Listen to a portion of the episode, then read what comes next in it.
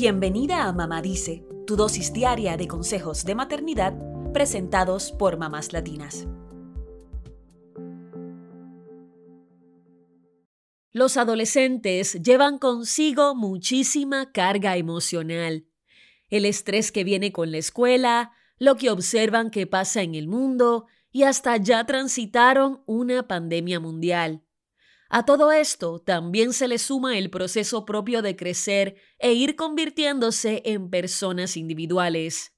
Por eso no es raro que puedan experimentar ansiedad, depresión o cualquier otro problema de salud mental, los cuales son más comunes de lo que piensas.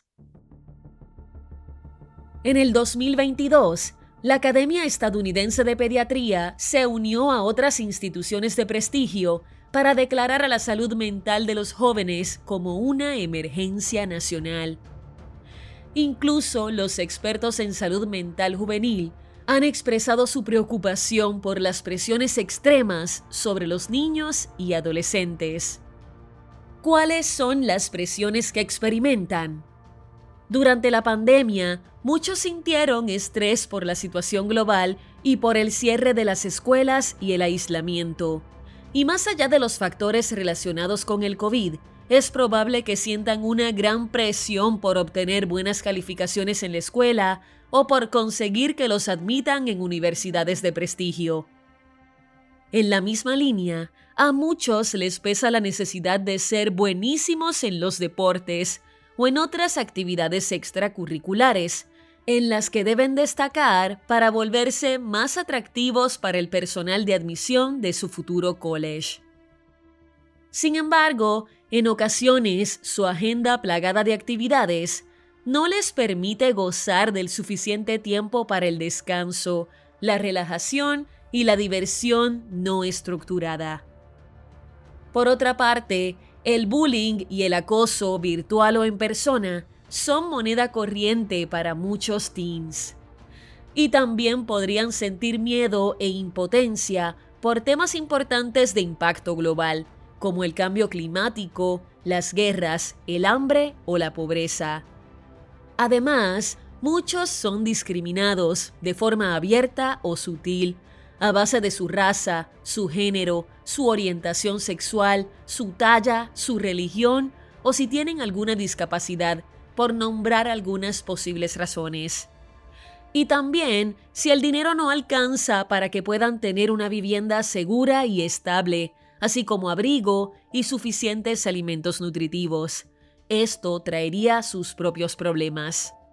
El tema es el siguiente, más allá de las presiones que puede estar experimentando, ¿cómo saber si tu hijo necesita ayuda de un profesional de la salud mental? Además de los síntomas más evidentes, como cambios en el estado de ánimo, irritabilidad, ira y llanto, es posible que observes. Número 1. Cambios notables en su sueño, su peso o sus hábitos alimenticios. Número 2. Pérdida de interés en las cosas que habitualmente le gustaban. Número 3. Mayor alejamiento de los amigos, familiares y la comunidad. Número 4. Cancelación de planes con sus amigos más cercanos con poca o ninguna explicación. Número 5. Dificultades académicas que parecen diferentes o más intensas. Por ejemplo, reprobar exámenes en su materia favorita o negarse a hacer la tarea que alguna vez le hubiera parecido fácil.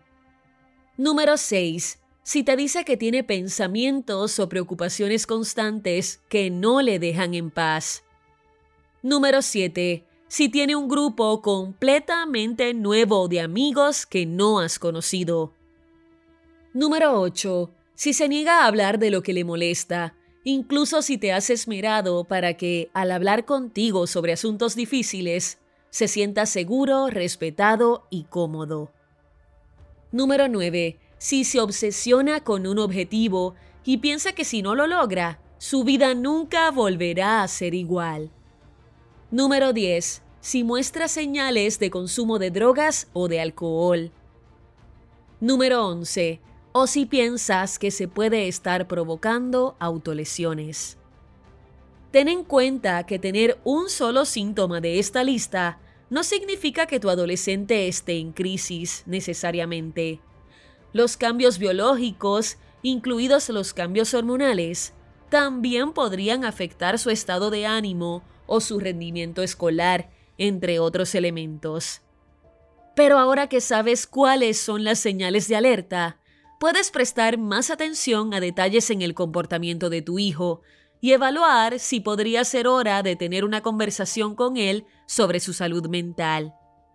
En general, es mejor prevenir que curar, así que si tu radar de mamá te dice que algo no anda bien, siempre es mejor consultar con un profesional de la salud mental.